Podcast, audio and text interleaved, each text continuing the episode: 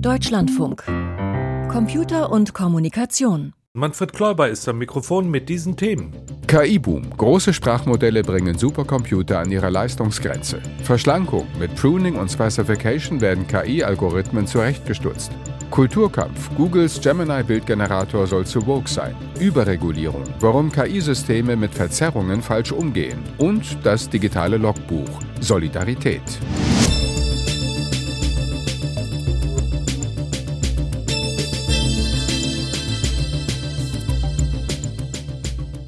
Wollen sie klein machen, weil die großen Modelle natürlich kostenintensiv sind. Kostenintensiv heißt, es dauert sehr lange, damit zu rechnen und Rechenzeit kostet Geld. Ein Informatikprofessor will also die großen Sprachmodelle für die Systeme künstliche Intelligenz, die ja derzeit in aller Munde sind, klein machen. Stefan Günnemann von der Technischen Universität München war das. Und eine Ausgründung der TU, an der Professor Günnemann auch beteiligt ist, die wirbt sogar mit dem Slogan Smash AI Models. Zerschlagt KI-Modelle. Achim Killer, was ist da los bei Ihnen in München? Sind die Maschinenstürmer unterwegs? nee, im Gegenteil. Diese Leute wollen retten, was zu retten ist denn sonst stoßen die großen Sprachmodelle GPT, Lama, Lambda, Palm und so weiter an unüberwindbare Grenzen. Macht ein Blick auf die aktuelle Top 500 deutlich, die Liste der stärksten Supercomputer der Welt, stehen ganz vorne. Die einschlägigen nationalen Renommierprojekte, Rechner, die Atombomben simulieren und Proteine falten, und dann Aktuell Platz 105 kommt schon Alpha One, der Supercomputer des bekanntesten deutschen KI-Unternehmens. Aleph Alpha. Auf siebeneinhalb Petaflops bringt es Alpha One siebeneinhalb Billiarden schwierige, also Gleitkomma-Berechnungen pro Sekunde. Mehr geht kaum und die werden gebraucht, um KI-Modelle zu trainieren. Wenn man sowas machen will, braucht man also ein Hochleistungsrechenzentrum und das kann man dann erstmal ein paar Wochen zusperren, weil wenn ihr KI lernt, dann geht sonst nichts mehr. Und bis sie gelernt hat, kostet das etliche Millionen Euro oder Dollar. Man sieht man, wie nahe diese Modelle an der Grenze des finanziell und energetisch Möglichen sind. Und deshalb also machen Wissenschaftler jetzt diese großen Modelle klein. Wie geht das konkret? Naja, so ein KI-System ist ein riesiger Algorithmus, eine elendlange Rechenvorschrift, die von vorne bis hinten und oft mit ein paar Schleifen drin abgearbeitet werden muss. Und da ist man halt darauf gekommen, dass es oft etliche Teilberechnungen gibt, die kaum was zum Gesamtergebnis beitragen. Die identifiziert man und lässt sie künftig weg. Man geht schneller, braucht nicht so viel Rechenleistung und weniger Strom. Ja, hört sich einfach an, ist es aber ganz bestimmt nicht. Von Sparsification spricht man, wenn ein netzförmiger Algorithmus quasi ausgedünnt wird. Oder es ist von Pruning die Rede, dem Zurechtstutzen des Systems. Wir haben uns erklären lassen, wie das alles funktioniert. Ein großer KI-Algorithmus besteht aus vielen kleinen Teilen, die man sich gerne als Neuronen vorstellt, wie in einem menschlichen Gehirn.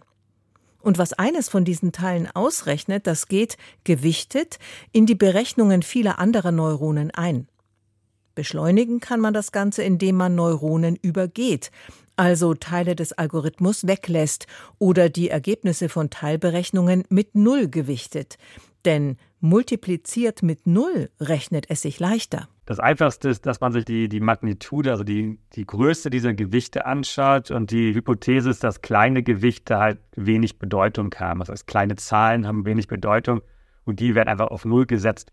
Es gibt auch noch andere Ansätze, wo man dann zum Beispiel die eigentlichen Daten nimmt und sich anschaut, reagieren die Neuronen, schlagen sie quasi aus bei den gegebenen Daten. Wenn ja, sind sie wichtig. Wenn sie nicht ausschlagen, sind sie nicht wichtig. Und darauf kann man dann die Entscheidung treffen. So Stefan Günnemann, Professor für maschinelles Lernen an der Technischen Universität München. Heute ist es üblich, neuronale Netze nach der Trainingsphase zu verschlanken, also vernachlässigbare Neuronen und Gewichte zu entfernen. Man kann das allerdings auch schon machen, während das Netz noch lernt. Die Ansätze, dass man während des Trainings sozusagen schon kleine Netze entwickelt, funktionieren dann meist so, dass man zu Beginn des Trainings weiter mit einem großen Netzwerk startet und dann im Laufe des Trainings es sukzessive kleiner macht. Man kann sich das tatsächlich dann so vorstellen, dass man während des Trainings schon schrittweise identifiziert, welche Gewichte, welche Neuronen spielen halt keine Rolle. Und dann werden im ersten Schritt halt ein Prozent entfernt, dann trainiert man weiter, bis man dann sukzessive bei der kleinen Größe angekommen ist. Pruning und Sparsification sind zwei Methoden, um den Bedarf an Rechenleistung für künstliche neuronale Netzwerke zu verringern. Damit es noch schneller geht, wird darüber hinaus oft der Code optimiert oder die Auflösung verringert. Da werden die Gewichte nicht hochauflösend gespeichert, also speichert sie zum Beispiel nicht als Floats 32 oder Floats 64, also nicht mit 64 oder 32 Bit, sondern die einzelnen Gewichte werden dann zum Beispiel nur mit 16 Bit oder nur mit 8 Bit gespeichert. Auch das schont Ressourcen und beschleunigt den Ablauf beim Training und bei der Anwendung von künstlichen neuronalen Netzen. Es hat zwei Vorteile. Einerseits ist es natürlich wieder kleiner, also man speichert weniger Bits. Andererseits haben auch GPUs zum Beispiel bestimmte Recheneinheiten, die mit diesen niedrigstelligen Bitzahlen umgehen können. Das heißt, anstatt dass ich halt eine Operation für 32 Bit mache, kann ich halt doppelt so viele zum Beispiel mit 16 Bit machen. Und dadurch wird es halt auch schneller. Das heißt, man ändert halt die Auflösung, die Quantisierung dieser Zahlen und dadurch erhält man auch einen starken Geschwindigkeitsvorteil. Wissenschaftler stutzen KI-Algorithmen zurecht, um sie effektiver und vor allem um sie sparsamer zu machen. Achim, und nützt es was? Doch schon.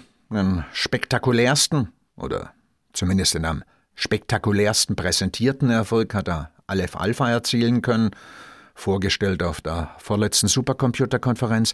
Aleph Alpha hat diverse Basismodelle, Foundation Models, die die Endanwender dann für Spezialaufgaben trainieren können. Und das kleinste, das hat damals ungestutzt 13 Milliarden Parameter gehabt. Ist also wirklich kompakt im Vergleich zu den größten in den USA, die haben ja teilweise über eine Billion Parameter. Und die 13 Milliarden ihres kleinen Foundation Models, die hat Aleph Alpha auf gut zweieinhalb Milliarden zurechtgeschnitten, ohne dass wesentliche Fähigkeiten verloren gegangen seien. Braucht 80 Prozent weniger Rechenleistung das gestutzte Modell und 40 Prozent weniger Strom. Und was machen die großen US-amerikanischen Anbieter auf diesem Gebiet? Was machen Google, OpenAI oder Meta? Ja, die haben schon auch Sparse-Modelle in ihren Labors und teilweise auch sparsame, also gestutzte Foundation Models in ihren Angeboten. Pruning ist ein Trend in der KI, weltweiter. Und der kommt wohl genau zum rechten Zeitpunkt zum Tragen. Aktuell hat der Hype um JetGPT und andere seinen Höhepunkt. Das sagt die auf diesem Gebiet mit ihrem Hype-Cycle einschlägige Gardner Group. Und jetzt geht's wohl bergab mit der Begeisterung und dem Jubel. Jetzt kaufen Unternehmen Sprachmodelle und trainieren sie für Spezialaufgaben, für den Einsatz als Chatbot im Beschwerdemanagement beispielsweise. Das wird oft nicht funktionieren, was den Hype wohl sehr dämpfen wird. Aber jetzt entscheiden Unternehmen eben auch, wie sie Sprachmodelle einsetzen und wo. Gehostet beim Anbieter oder im eigenen Rechenzentrum. Im eigenen Rechenzentrum sind die Daten sicherer als in den USA. Ja, und schlanke KI-Systeme kann man eben eher im eigenen Rechenzentrum betreiben, als man nicht so auf die Serverfarm der Hyperscaler angewiesen. Also ein Pruning nützt den Anbietern, sagen sie, weil sie so leistungsfähigere Sprachmodelle entwickeln können.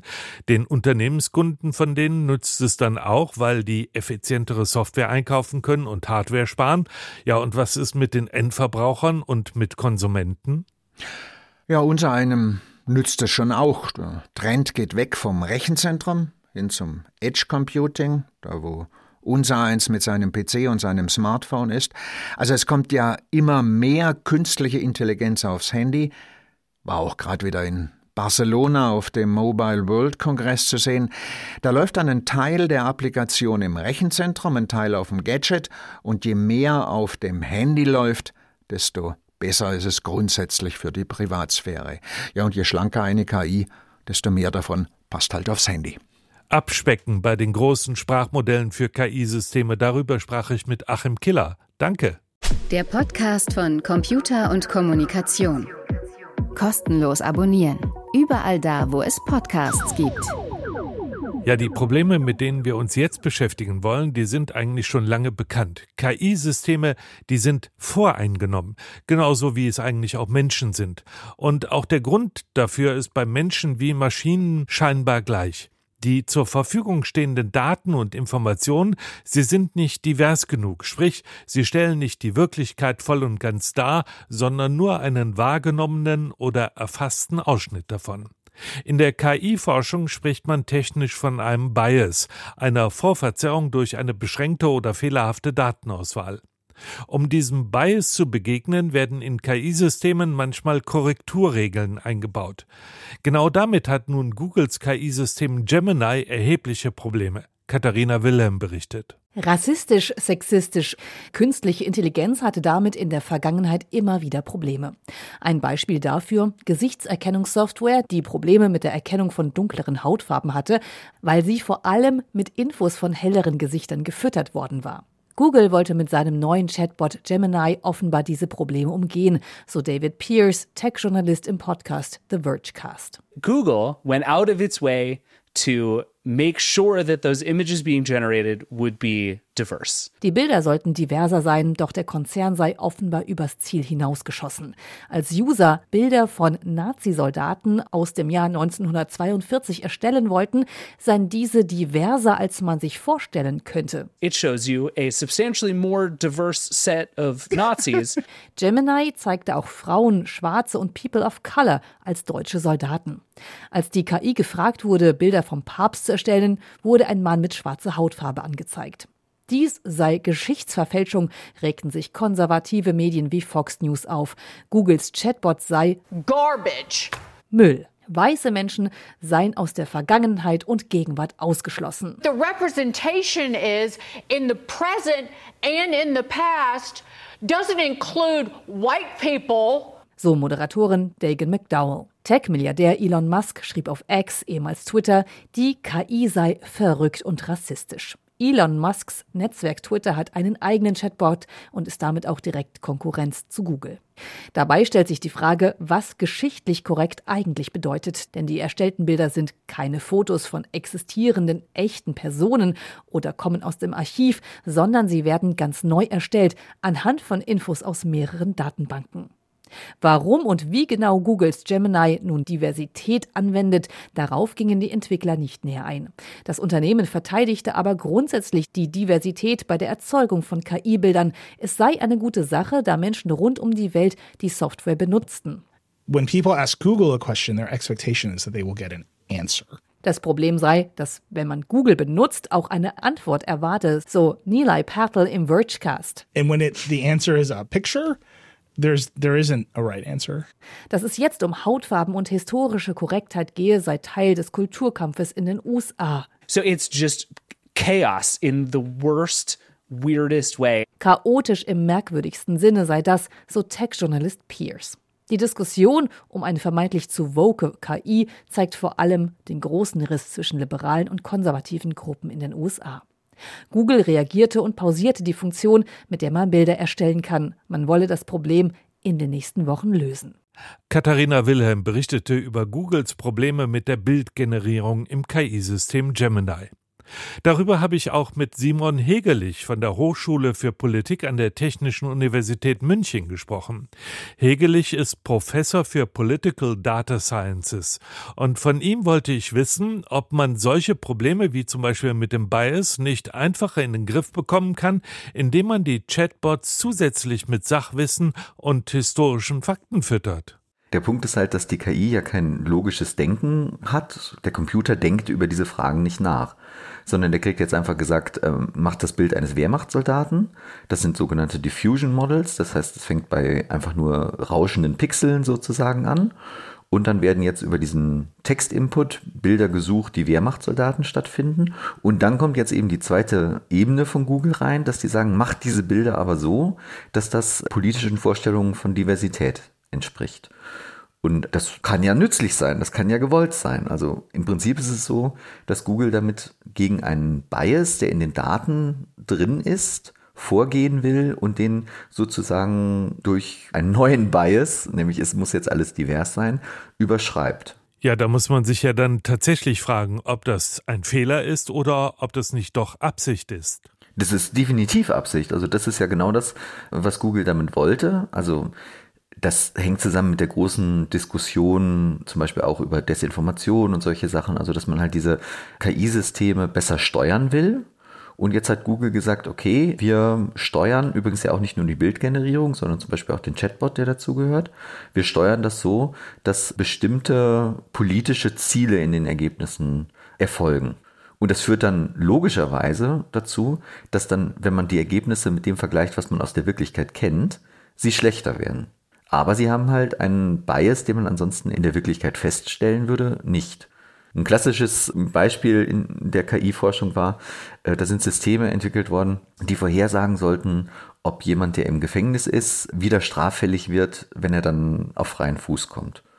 Und das hatte Auswirkungen in den USA auf die, auf die Frage, ob man halt äh, die, die Strafe verkürzt hat oder nicht. Und diese Systeme haben, weil sie das in den Daten gelernt haben, Afroamerikaner viel, viel häufiger eingeschätzt, dass sie wieder straffällig werden. Solche Sachen will man in diesem Punkt dann da natürlich vermeiden. Also insofern das Anliegen von Google ist nachvollziehbar. Ich glaube eher, das Problem ist, wir haben ein völlig falsches Verständnis davon, was diese KI-Systeme tatsächlich sind und was die machen. Klären Sie uns auf, was wäre denn Ihrer Meinung nach das richtige Verständnis? Wir müssen uns das so vorstellen, dass es halt reine Mustererkennungssysteme sind. Das heißt, es ist irgendwie eine, eine Art von komprimiertem Wissen, auf das man jetzt über diese KI-Systeme zugreifen kann. Aber es ist eben nicht so wie eine Suchmaschine oder sowas, dass ich sage, ich kriege dann eine richtige Antwort wenn ich der KI die Frage stelle. Weil diese KI-Systeme sind nicht in der Lage, irgendwie logisch zu denken. Die reproduzieren wirklich einfach nur die Muster, die sie kennen und in diesem Prozess kann ich eingreifen und sage, bei der Reproduktion der Muster bitte darauf achten, dass das Verhältnis von Männer, Frauen, Alt und Jung, Ethnie oder was auch immer anders repräsentiert ist, als du das eigentlich aus den Daten kennst. Wäre es nicht besser zu versuchen, einen Bias schlichtweg zu verhindern, anstatt ihn mit einem anderen Bias zu bekämpfen? Oder ist das gar nicht möglich? Das ist ein sehr komplexes Problem. Also erstens, Bias haben wir auf unterschiedlichen Ebenen. Erstens ist die Gesellschaft ja selber gebiased. Das war zum Beispiel dieses Beispiel in den USA mit, wenn ich mir einfach Statistiken anschaue, Afroamerikaner sind in der Statistik häufiger als straffällig erfasst. Also die Wirklichkeit ist sozusagen schon gebiased. Jetzt kann man sagen, die Wirklichkeit ist natürlich nicht gebiased, das ist ja die Wirklichkeit. Dann ist die nächste Frage, repräsentieren denn die Daten, die jetzt in diese Modelle eingehen, tatsächlich diese Wirklichkeit? Ist es ein repräsentatives Sample, würde man sich fragen. So, und selbst wenn es aber ein repräsentatives Sample ist, kann ich dann noch sagen, ich möchte aber bewusst andere Ergebnisse erreichen. Da wird es dann aber halt heikel, weil da sind wir eigentlich an einem Punkt, wo wir im ganzen Bereich Machine Learning einen sogenannten Trade-off haben. Also wir haben immer eine Abwägung zwischen Reduzierung eines Bias und gleichzeitig Erhöhung der Varianz der Ergebnisse. Und das ist das, was Google da jetzt auf die Füße fällt. In dem Moment, wo sie versuchen, diesen Bias zu reduzieren, erhöhen sie die Varianz, also die Streuung. Das heißt, die Bilder, die erstellt werden oder auch die Antworten, die erstellt werden, gehen jetzt in ganz unterschiedliche Richtungen und damit nimmt der Nutzen dieser generierten Bilder dann sehr, sehr schnell ab. Also die Prognose wird eigentlich schlechter. Ja, nochmal nachgefragt, hätte das ganze Dilemma mit dem Bildgenerator in Gemini nicht verhindert werden können, indem man einfach Fakten hinterlegt hätte? Warum soll das nicht funktionieren? Weil diese KI-Systeme keine Fakten verstehen, keine Zusammenhänge verstehen. Also die großen KI-Systeme, über die wir heute reden, das sind ja sogenannte Large Language Models. Auch dieses Diffusion Model, was, was dann eben halt die Bilder erzeugt, funktioniert ganz ähnlich. Das heißt, es wird einfach mit ganz, ganz vielen Daten gefüttert und aus den Daten lernt jetzt das KI-System Muster, die es dann reproduzieren kann. Aber was diese Muster bedeuten, das weiß der Computer nicht. Und da kann er auch nicht darauf reagieren. Ich kann den Kontext verändern, ich kann halt zum Beispiel sagen, mach mir nicht ein Bild von einem Soldaten, sondern von einem Wehrmachtssoldaten oder sowas oder von einem futuristischen Krieger aus dem All oder was ich auch immer machen möchte und das wird dann auch das Bild verändern. Aber die KI hat keinerlei Bewusstsein und keinerlei Idee, was sie da eigentlich tut. Und wenn ich jetzt dann eben immer mehr Daten da reinnehme, also die Varianz in den Daten erhöhe, dann ist das Problem, dass am Ende das, was rauskommt, immer mehr ein Durchschnitt über alle Daten wird. Also ich glaube sogar, wir sind bei diesen großen KI-Systemen schon ziemlich nah an einer, an einer Schwelle, dass die eigentlich auch gar nicht mehr besser werden können, weil genau solche Sachen wie bei Google jetzt passieren werden. Wenn ich das eine verringere, erhöhe ich den nächsten Fehler. Das heißt also für die Frage, wie man mit diesen Verzerrungen, mit diesen Bias umgehen soll, dafür gibt es noch gar keine Antworten oder Standards, die allgemein akzeptiert sind ist es noch schlimmer, es kann gar keine allgemeinen Standards geben, weil es halt eben genau diesen Trade-off gibt, wenn ich, wenn ich versuche, einen Bias, egal wo der jetzt verordnet ist, zu reduzieren, erhöhe ich die Varianz. Und damit bin ich immer in einem, in einem Dilemma drin. Ich komme da eigentlich gar nicht raus. Also insofern, meine Antwort wäre, wir brauchen Klarheit über diese KI-Systeme, dass sie halt eben das tun, was sie tun. Sie reproduzieren das, was an Daten da reingekommen ist. Wenn weitere Schichten, wie jetzt bei Google, aufgebaut werden, dass man sagt, das sind gar nicht bloß die Daten, sondern da wird politisch gewollt, steuernd eingegriffen, dann brauchen wir Transparenz über diese Steuerung, damit wir das System überhaupt noch verstehen können. Und ansonsten müssen wir uns halt dran setzen und endlich KI-Systeme entwickeln, die nicht einfach bloß komprimieren und dann in dem komprimierten Muster finden, sondern darüber hinausgehen und tatsächliche logische Denkprozesse anstoßen. Und dann könnte ich mich ja mit der KI darüber streiten, warum sie denn das Bild so gemacht hat oder die Frage so beantwortet hat. Wie KI-Systeme mit Bias, also mit Verzerrungen umgehen, darüber sprach ich mit Simon Hegelich von der Hochschule für Politik an der TU München. Digitales Logbuch. Computer und Kommunikation. Eintrag 2807. Wir in Bayern sind nicht regenscheu. Wenn's regnet, bleiben wir halt daheim. Der Herr Singh, unser Chefprogrammierer, hat einmal gesagt, die meisten von den Roboter haben künstliche Intelligenz. Wenn's denen vorschlägst, hat der Herr Singh gesagt, gehen wir einmal aus der Halle nach draußen, fragen die gleich nach dem Regenschirm, weil's draußen regnet und Feuchtigkeit für die Roboter nicht gut ist. War früher so, aber heute sind wir sogar tauchfähig bis 20 Meter, sagt ein Roboter ganz hinten. Ein alter Roboter, wenn er schon tauchfähig ist, sagt die Angie, schicken wir einmal genau den vorlauten Roboter hinaus auf die Straße. Ohne Schirm geht bei mir gar nichts, erwidert der Roboter und bewegt sich nicht vom Fleck. Du gehst jetzt naus, ruft die Angie, fast brüllt sie ihn an, naus jetzt, und du kommst mir nicht vor siebene zurück. Ganz schön resolut, die Angie. Hätten wir vielleicht irgendwo einen Schirm rumstehen, frage ich sie. Sie hört mir aber nicht, weil sie den Roboter nach vorn schubst, Richtung Tür nach draußen. Du sollst die Roboter ehren und nicht quälen, sagt der Roboter in ruhigem Ton. Naus mit dir! Gibt ihm einen Tritt, der Roboter stürzt, steht wieder auf, taumelt zum Ausgang und bringt dabei lässig seine Bluse wieder in Form. Die Angie und ich trinken nach der Aufregung einen Kaffee zusammen, dann wird es Feierabend, 17.15 Uhr. Wir räumen auf, stellen die Roboter wieder schön in ihre Grundposition, jeder auf seinem Fleck, haben den aufmüpfigen alten Roboter vergessen, schließen ab und gingen heim.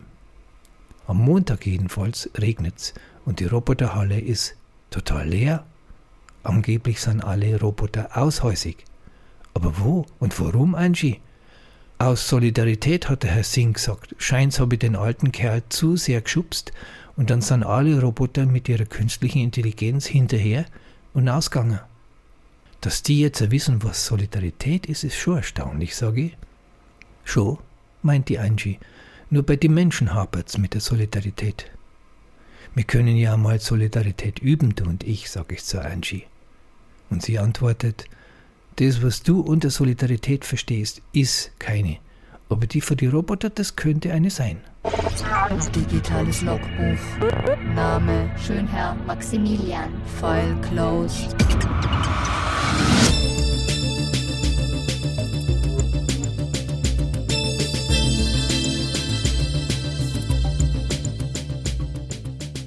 Der Spyware-Entwickler NSO muss den Quellcode der Pegasus-Software herausgeben. Unsere erste Meldung im Info-Update von und mit Michael Stang.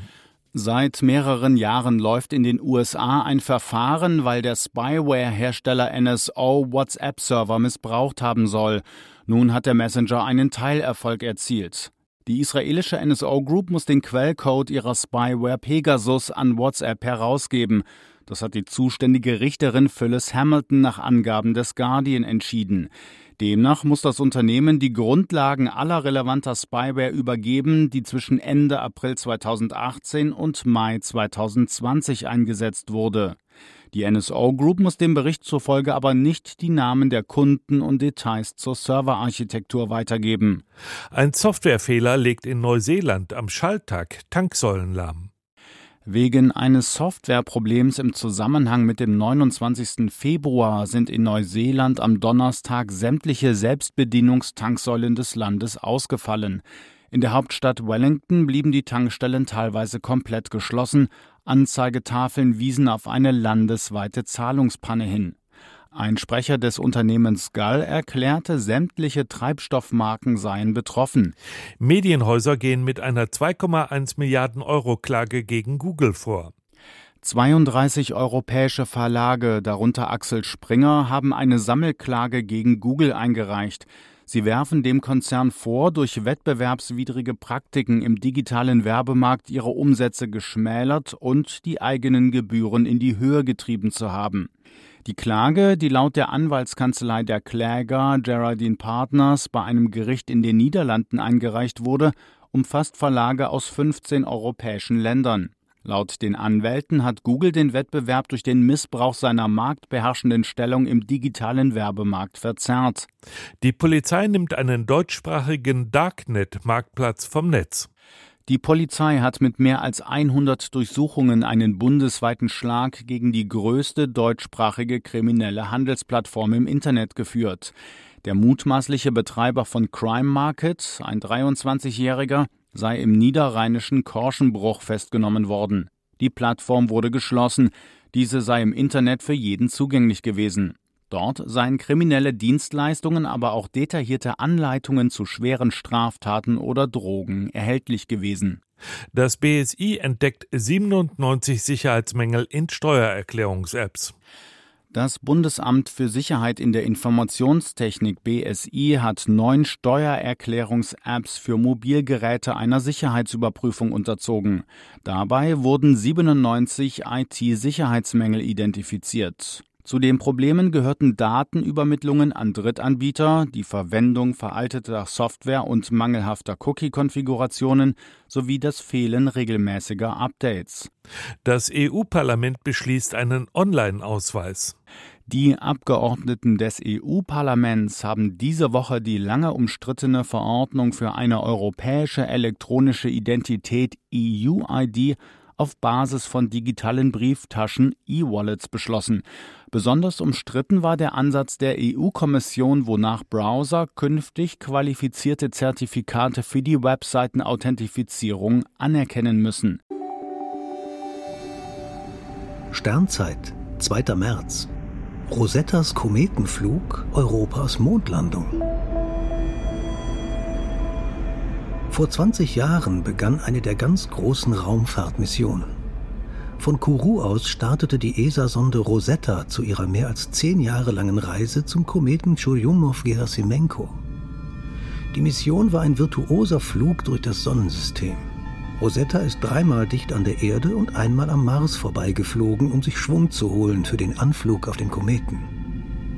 Sie hat unterwegs zwei Asteroiden erkundet und ist 2014 endlich bei Churi angekommen, wie die Astronominnen und Astronomen den Kometen liebevoll nennen. Höhepunkt der Mission war das Absetzen der Landekapsel Philae auf der Oberfläche des Kometen. Rosetta hat Churi zwei Jahre lang umrundet, Fotos gemacht, Staub und Eis in der Umgebung vermessen und die chemische Zusammensetzung des Kometenmaterials bestimmt. Vor dieser Mission hatten die Astronomen Kometen für relativ passive, schmutzige Schneebälle gehalten. Doch Rosetta hat gezeigt, dass zumindest dieser Komet sehr aktiv ist. Auf ihm laufen zahlreiche geologische Prozesse ab. Immer wieder schießen Gasfontänen ins All und die Oberfläche verändert sich laufend. Die Rosetta-Mission war technisch höchst anspruchsvoll und verlief extrem erfolgreich. Manche Fachleute vergleichen sie durchaus zu Recht mit der Mondlandung der Amerikaner. Zum Ende der Mission setzte auch die Muttersonde auf dem Kometen auf. Die Wracks von Rosetta und Philae ziehen noch für Tausende von Jahren mit Churi durch das All. Als Denkmäler für Europas Raumfahrt und Ingenieurskunst. Das waren 30 Minuten Computer und Kommunikation im Deutschlandfunk. Fürs Zuhören dankt Ihnen Manfred Kläuber.